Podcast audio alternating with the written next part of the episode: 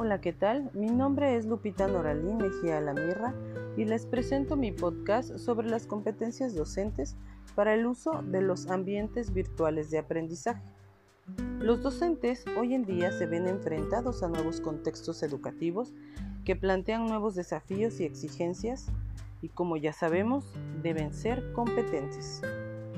Las competencias son el conjunto de aprendizajes, habilidades y actitudes con los que cuentan las personas para llevar a cabo ciertas actividades en los diversos ámbitos de su vida.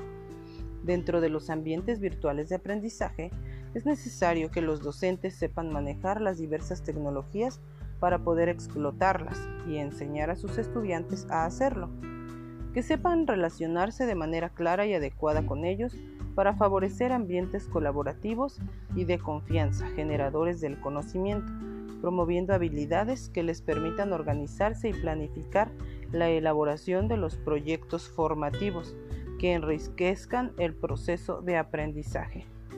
A continuación te hablaré de tres competencias necesarias en los docentes para el uso de los ABA. El primero, competencias pedagógicas.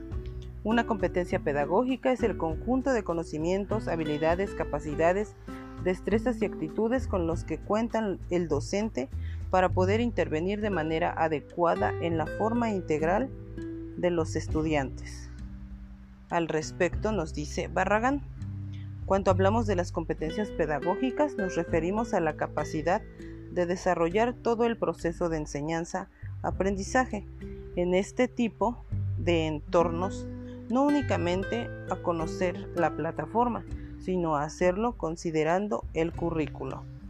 Un docente deberá tener habilidades didácticas específicas para el uso de las tecnologías de información que le permitan actuar con eficacia en el proyecto formativo y adecuar los contenidos a los ambientes en línea, de manera que pueda lograr aprendizajes significativos en los estudiantes, al igual que lo haría una sesión presencial.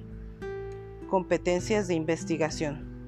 De acuerdo con Muñoz, son aquellas necesarias para que los educadores logren interpretar, argumentar, proponer alternativas, preguntar y escribir a partir de la experiencia pedagógica de acuerdo a la problemática que caracteriza el aula y la escuela.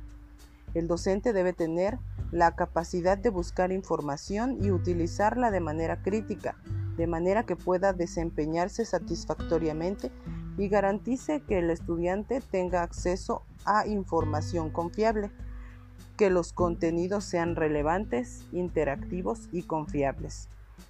La investigación debería considerarse como una de las funciones sustantivas de un docente de calidad.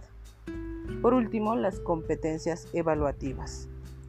En este sentido, nos referimos a que los docentes tienen un buen manejo de técnicas de evaluación, ya sea a través de herramientas y o de trabajos entregables que permitan evaluar las destrezas y el nivel de apropiación de los conocimientos de los estudiantes. Que una evaluación no sea realizada únicamente al a finalizar el curso, sino también al momento de iniciarlo y a lo largo del curso con la finalidad de poder detectar las áreas de oportunidad.